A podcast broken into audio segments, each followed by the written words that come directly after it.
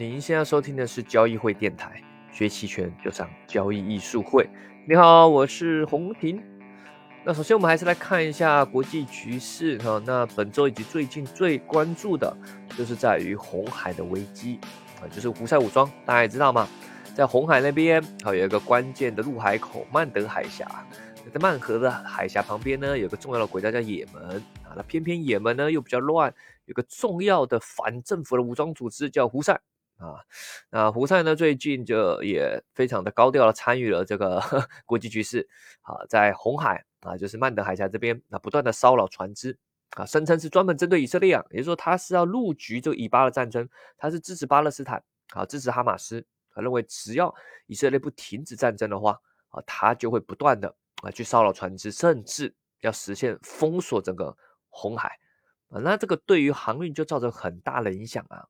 大家如果去看地图，或是最近已经有看各种文章或媒体报道，应该对地理很了解了，哈，对吧？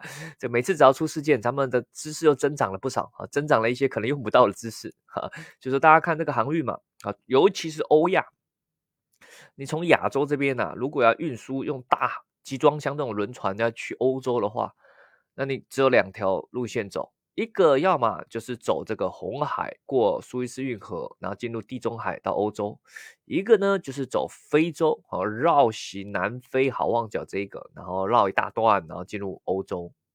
那你很明也很明显看到嘛，这个肯定是对吧？三角形啊，就是这个两边肯定是走这个斜直线是最快的啊，所以红海这个是最主要、非常重要的欧亚的航道啊。但既然被封了，哇，那肯定影响蛮大的，尤其对于航运业。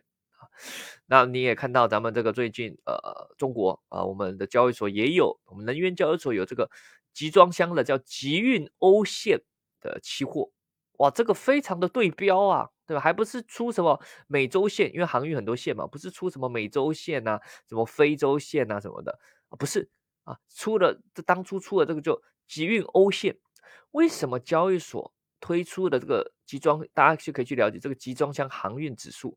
特别针对欧线，肯定这个对中国是有很大的影响。这条线是很重要，所以才想要推出这条线的衍生品，去帮助这方面的企业啊，或者是经营者去规避一些风险。哎，刚好推出还不到一年吧，哎呀，就遇到这个关键事件了啊！航运啊，红海受阻，航运价格暴涨啊！好了，问题来了，这个胡塞武装啊，也不是说什么。多可怕的，又不是说什么多厉害的的的国家组织，为什么没有人好好的管一管？尤其是号称世界警察、地球警察的美国，怎么没有立即去处理呢？对不对？美国如果真的要去解决，以他强大的海军、航母舰队，对吧？去护航一下，顺便再打一下胡塞，对吧？肯定胡塞不是对手啊，但是美国却没有非常积极的应对。为什么呢？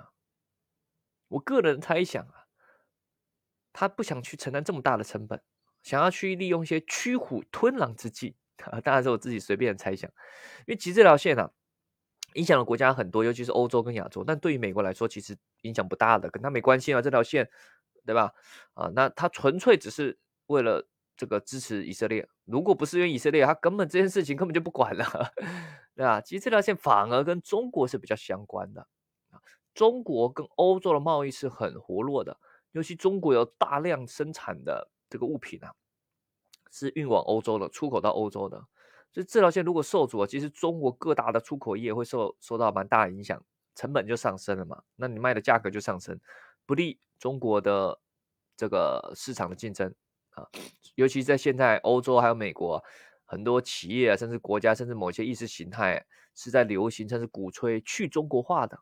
也就是要把中国制造排除在外，福利独对吧？扶持出其他的制造业啊！大家看这几年应该也看得到嘛，例如墨西哥啊，墨西哥现在变得很重要的一个生产的基地啊，扶持它制造业。欧洲呢也有在西班牙这些地方啊，在扶持他们的制造业。那那如果中国跟欧洲这条线造成的成本航运成本上升啊，那也不利中国的出口。所以其实中国更需要去积极应对，可中国现在比较低调，保持了中立，似乎不想把事态变大。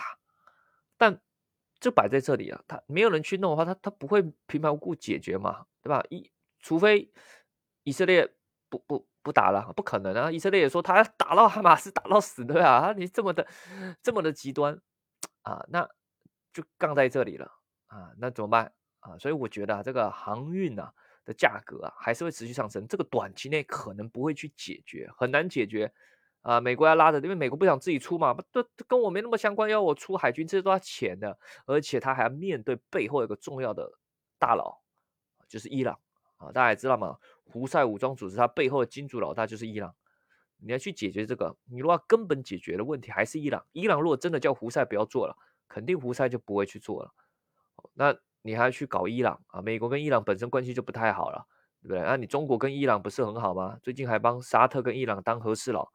啊，这么好，那你中国去解决啊，对吧？你自己受损的利益最大，你自己去解决，不要我帮你解决，然后你还得利，对不对？我猜美国有可能有这样的想法，所以在这世界上啊，在在这个事件里面，他可能不会太积极的参与，但他还是要去弄啊，毕竟舆论是对着他嘛，啊，以色列也会叫他赶紧去解决嘛，啊，但我觉得不会那么快去解决掉，啊，那你也看到，呃，最近这个集运欧线，我刚才提到集运欧线的期货价格爆发。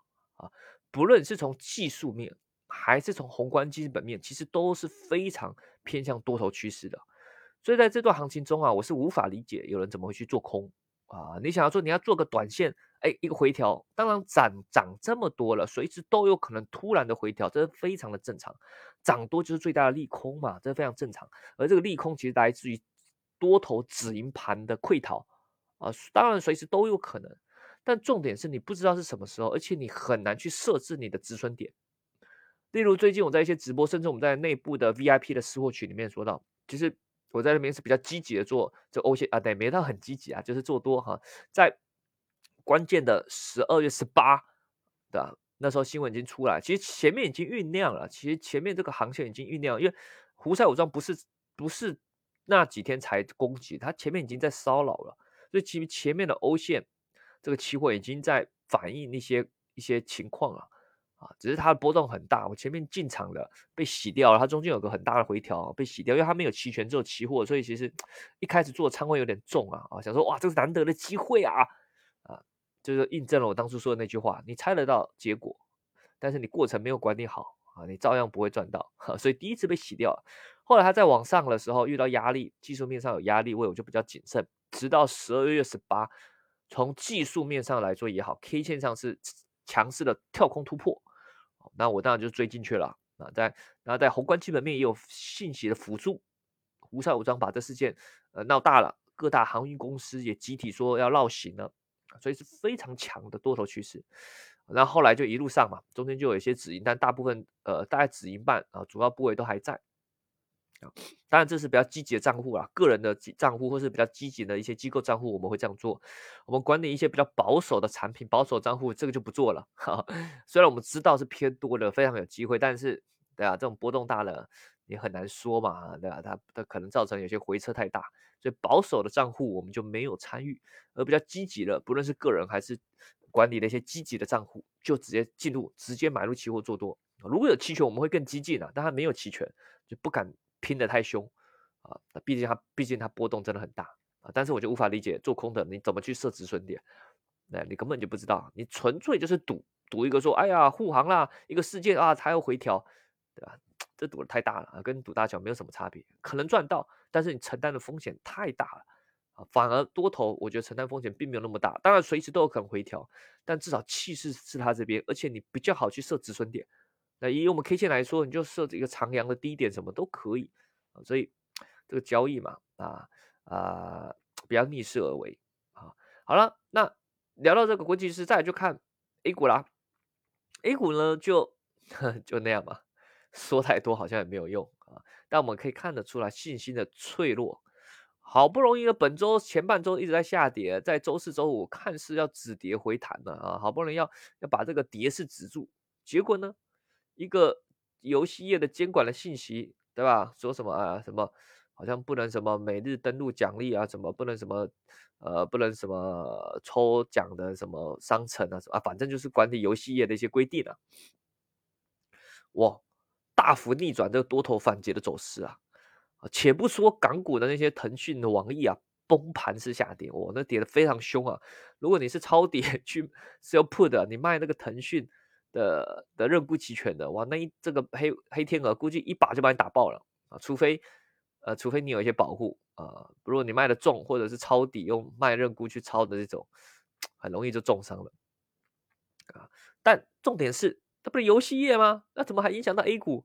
对你，你就可以看到 A 股的信息是多么的脆弱，因为大家还是会比较谨慎，想说，哎，之前不是说，对不对？要什么先先立再破，什么？但是这个监管游戏业的监管，让人想产生了额外的想象力，说啊，是不是又要监管了啊？什么什么之类的，对吧？那赶紧跑，对吧？所以你可以看到，尤其中小型股是最脆弱的。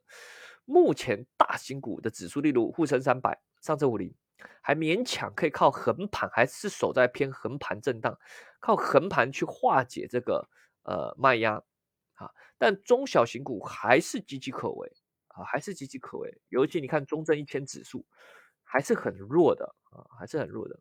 而且如果再跌下去啊，我相信一些雪球产品啊，挂钩中证一千、中证五百的雪球产品，可能又面临被敲入的危机了。现在其实只是岌岌可危，还没到崩盘。因为你去看中证五百，我们以 ETF 来说了，近期的一些低点的支撑还没有跌破，虽然非常逼近了。中证一千也是，啊，近期的一个关键的低点，就十月下旬的还没破啊。不论是昨天呃周四的，还是这个十月下旬的那个，都还没破，所以只是危险，还没到崩盘。但如果下周啊，这个近期的这个区间低点呢，被长阴灌破的话，那可能产生踩踏式的风险啊，所以说现在也还是蛮危险的啊，还是蛮危险啊。你不论是做期货还是做期权的，要有这样的危险意识。你如果真的想抄底啊，对不对？想说哇，跌这么多，我们要展望二零二四年，就从现在抄底开始，那建议。啊，可能选选一些比较偏大型股了，上证五零或沪深三百或许还可以勉强啊，勉强还可以。但如果是中证五百、中证一千啊，甚至或者是创业板这些，可能还是谨慎一些是比较好。尤其如果你期权还是裸卖认沽的，不要侥幸啊。当然，你有可能它下周哎，就因为毕竟支撑嘛，搞不好在这边跌到支撑跌不下去了，有可能守住，但守住了。你也没赚多少钱，万一没守住，长阴贯破，隐含波动率大幅度的上升！现在隐含波动率其实都上升不多，都还没有真正的考验呢。如果你现在你的部位啊，不论是做期货还是期权部位，都快撑不住了，那你非常的危险啊，非常的危险，要好好思考一下啊。好，那当然了，今年市场是的确是比较艰难。呃，其实不论所谓的市场，不论是实体啊，还是金融，呃，其实不论所谓的市场，不论是实体啊，还是金融啊，呃，都是比较艰难的。的确，这几年，尤其是今年，呃，大家年年初的时候，大家还想说，哎，其实不知不觉今年又快过完，对吧？二零二三年，哎，时间过得很快，要过了。年初大家还想说，哎呀，复苏了，对不对？开放了，对啊。年初的你，年初的大家，年初的分析师会想到。到了年底，今年是这个样子吗？对吧？当然，大方向局势我们很难去猜想。但如果咱们做投资、做交易啊，我们得根据情况去改变啊，去适合用我们的策略去做交易。所以我一再说那句话：赢在修正，不在预测。已经说过很多遍了，不是说预测不重要，而是在于说，因为这世界太复杂，变数太多，随时有新的信息进来，对吧？你年初的预测，我们就不不再去。调侃那个中金了啊，中金的每次十大预测基本上全部都是反指标全错，对吧？这个完全可以当反指标了啊。我们且不说啊，你预测多准啊，预测肯定要有些预测，要有些预判，但重点是随着行情的变化、市场局势的转变，你要去做修正的嘛，你要去做调整。这不只适用于大家一般咱们经营公司、企业，甚至非非常的适用于。做交易的，做投资交易的，啊，你你硬不去修正调整，你有可能就阵亡了啊。那当然，由于实体企业、实体经济也不太好，很多企业老板其实这几年也转投金融了，结果亏更多，对吧？尤其是只投股票的啊，没比较还没伤害。我看美股这么好，哇，他吐血了，早知都投美股，但钱出不去啊，对吧？啊，但重点是，其实不是说转投金融不好，重点是你选择了什么。如果只选股票，而且只选单一国家市场，咱们咱们格局要放大，那。那说老师没办法，我我我我账户只能做 A 股啊。呃，我们先假设你有一定的自由啊，就是你的选择比较多啊，对，你可以选择不同的工具啊，股票、期权、期货，你可以选择不同的市场的股票。我们先有这个简单的前提啊，啊，虽然可能大家不一定有这样的自由度哈，但是我们先假设有这样前提啊。重点就是你选择什么。如果你只选择单一国家市场股票，那当然风险非常大。你只选重仓 A 股，那你跟重仓买黄金或重仓买印度股市一样，啊，印度这时候就就不开心啦。哎，什么拿我做比较？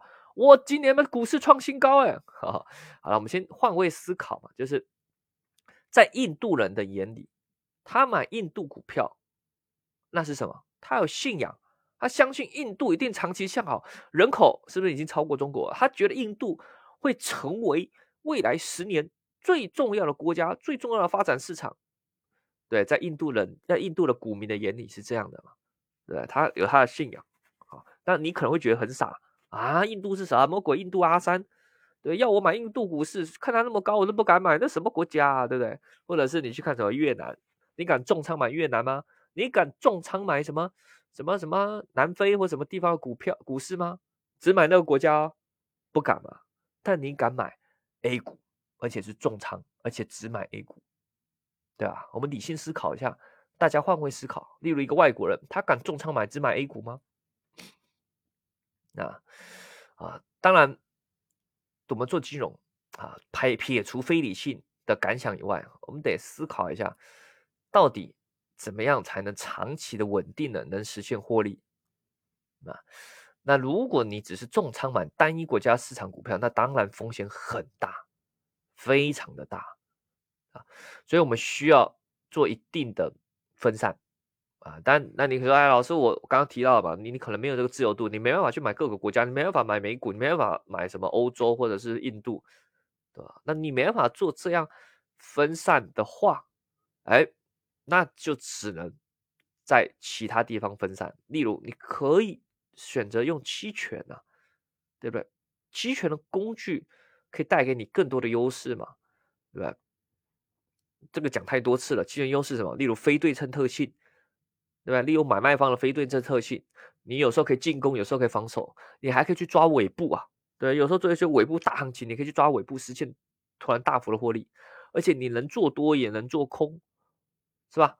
那你还有各种不同策略应用，你可以赚时间价值，有时候赚波动率，虽然听起来很难很复杂，那重点是你有没有愿意去学习。都不愿意去学习，而只愿意重仓单一国家市场，跟赌博没有什么两样。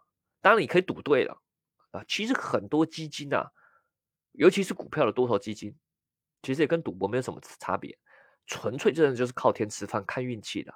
你就重仓单一国家市场，然后刚好大行情来，你赚到了，对吧？哇，一年三四十，哇，这两年三年，那是看运，那完全就是运气了，靠天吃饭的。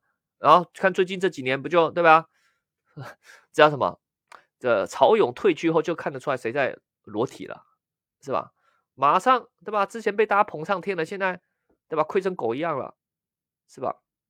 但有时候也不能不能说他们技术不好，因为有时候他那个基金就只能做多，而且只能做多这个国家的话，那他当然就比较受限了啊。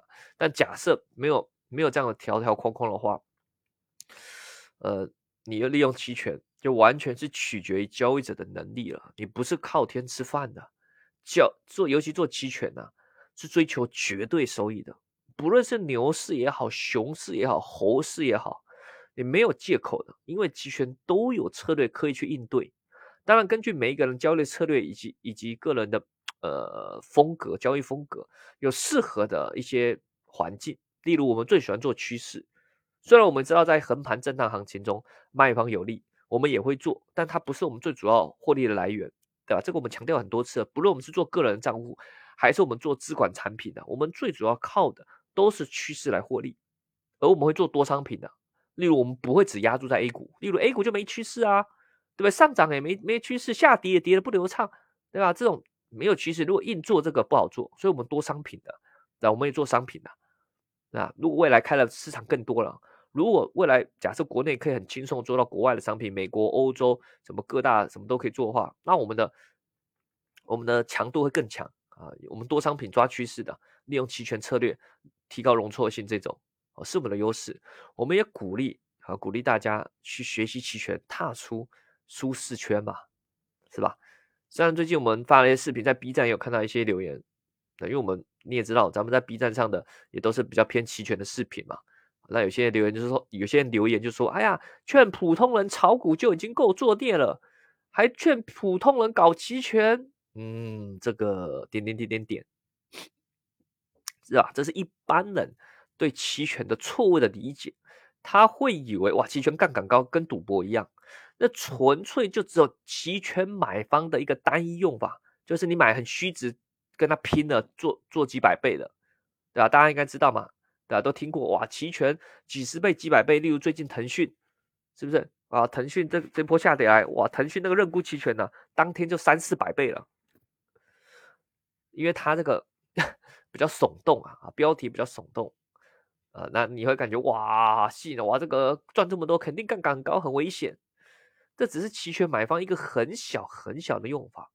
类似，甚至是有时候是追求做尾部的，抓尾部。刚刚说抓尾部暴击，抓黑天鹅，抓特殊事件的。例如像这个集运欧线，如果有期权，我绝对是直接买最虚值的。如果集运欧线期货有期权的话，我绝对是买最虚值的看涨期权。但它没有这种特殊情况下，我们才会去做这种，不然一般情况下不会去买什么最虚值哇什么的，而且亏损也有限所以。这只是一个期权很小的用法啊。当你理解了期权的卖方波动率、期权时间价值，如何用价差策略去应对市场的波动，你就会发现，股票啊，其实才是最危险的。期权比股票安全多了。你做股票没有任何反击之力，尤其你做一些个股、小型股，那对吧？信息不对称啊，很危险的。啊，有了期权，你能做多也能做空，我还能利用时间价值，甚至你利利用策略。你想要把我甩掉，你想要洗盘，你也洗不掉我。你想要逼仓也没办法，我期权策略，例如价差策略，盈亏都锁住了，你怎么搞我？对不对？所以啊，有时候啊，认知比努力还重要。你只要认知到了期权啊，你才能。真正的打开你投资的一些视野和格局。好了，那这个说这么多啊，反正你如果想学习期权，欢迎利用咱们交易术会的各个渠道，B 站啊什么都可以，或者是咱们有个 VIP 私货群嘛啊，如果你想更深度实战的跟我们交流啊，我们这个私货群 VIP 的啊是有盘前语音、盘后的文字分享的，你也可以找我们客服咨询参加的啊。还有个我们这年底啊啊，其实就下周啊，不知不觉讲这么多，年底就要到了，就在下周六日。咱们在深圳办的这个期权的两天实战培训，有我，还有 Jack 老师，还有伽马的董老师，那我们三位老师啊，帮大家线上年度经典培训啊，帮助大家可以呃打巩固好期权的技巧和知识，这个迎接二零二四年的机会。至于课纲细节，还要提供什么福利啊什么的，这个大家可以去咨询我们的客服，你可以在我们各大渠道去留言咨询。或者是在喜马拉雅电台私信留言咨询都是可以的啊，欢迎找我们的客服咨询报名，我们下周就可以在深圳啊深度交流了。